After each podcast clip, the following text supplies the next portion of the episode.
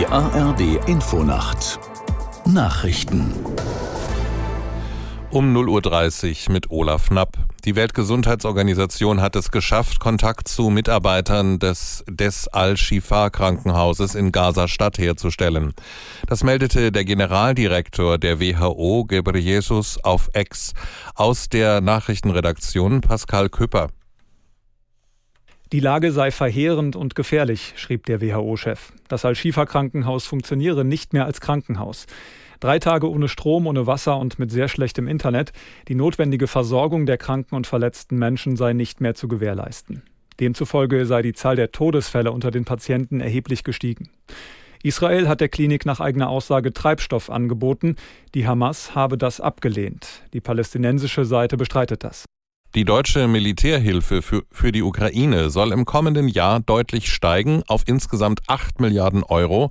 Das ist doppelt so viel wie jetzt. Verteidigungsminister Pistorius sagte in der ARD, man habe dieses Jahr gemerkt, dass die Ukraine mehr Unterstützung brauche, um sich gegen Russland zu verteidigen. Wir wollen nächstes Jahr nicht in die Situation kommen, dann, wenn es darauf ankommt, äh, wie soll ich sagen, nochmal nachfordern zu müssen. Deswegen ist das ein richtiges Signal, Übrigens gerade auch jetzt, wo die Ukraine ihren Kampf weiterführen muss und gleichzeitig ein Teil der öffentlichen Aufmerksamkeit weltweit sich mehr nach Israel richtet, ist auch ein starkes Signal an die Ukraine, dass wir sie nicht im Stich lassen.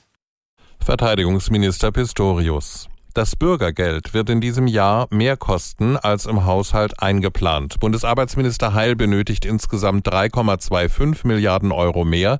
Das bestätigte sein Ministerium. Davon entfallen demnach rund 2,1 Milliarden Euro auf monatliche Bürgergeldzahlungen und 1,15 Milliarden auf Miet- und Heizkosten, die größtenteils vom Bund übernommen werden. Mieten, Heizkosten und sonstige Nebenkosten seien stärker gestiegen als bei der Haushaltsplanung vor einem Jahr angenommen, sagte eine Sprecherin zur Begründung. Ein wichtiger Zulieferer des Autoherstellers BMW soll Umwelt- und Arbeitsstandards verletzen. Nach Recherchen von NDR, WDR und Süddeutscher Zeitung besteht der Verdacht, dass aus einer Kobaltmine in Marokko große Mengen giftiges Arsen in die Umwelt gelangt sind. Darauf deuten Proben hin. Zudem werfen Minenarbeiter dem BMW-Zulieferer vor, Sozialleistungen nicht gezahlt und Sicherheitsstandards nicht eingehalten zu haben. Wegen des deutschen Lieferkettengesetzes könnte dies ein juristisches Nachspiel haben.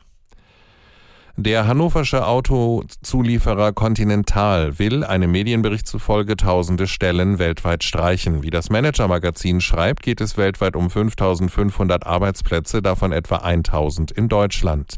Betroffen seien Stellen in Verwaltungsbereichen. Der Vorstand wolle durch den Stellenabbau 400 Millionen Euro im Jahr sparen, heißt es. Das Wetter in Deutschland. Heute vielerorts stark bewölkt, dazu verbreitet länger anhaltender Regen, davor und dahinter Auflockerungen möglich. 5 bis 16 Grad. Das waren die Nachrichten.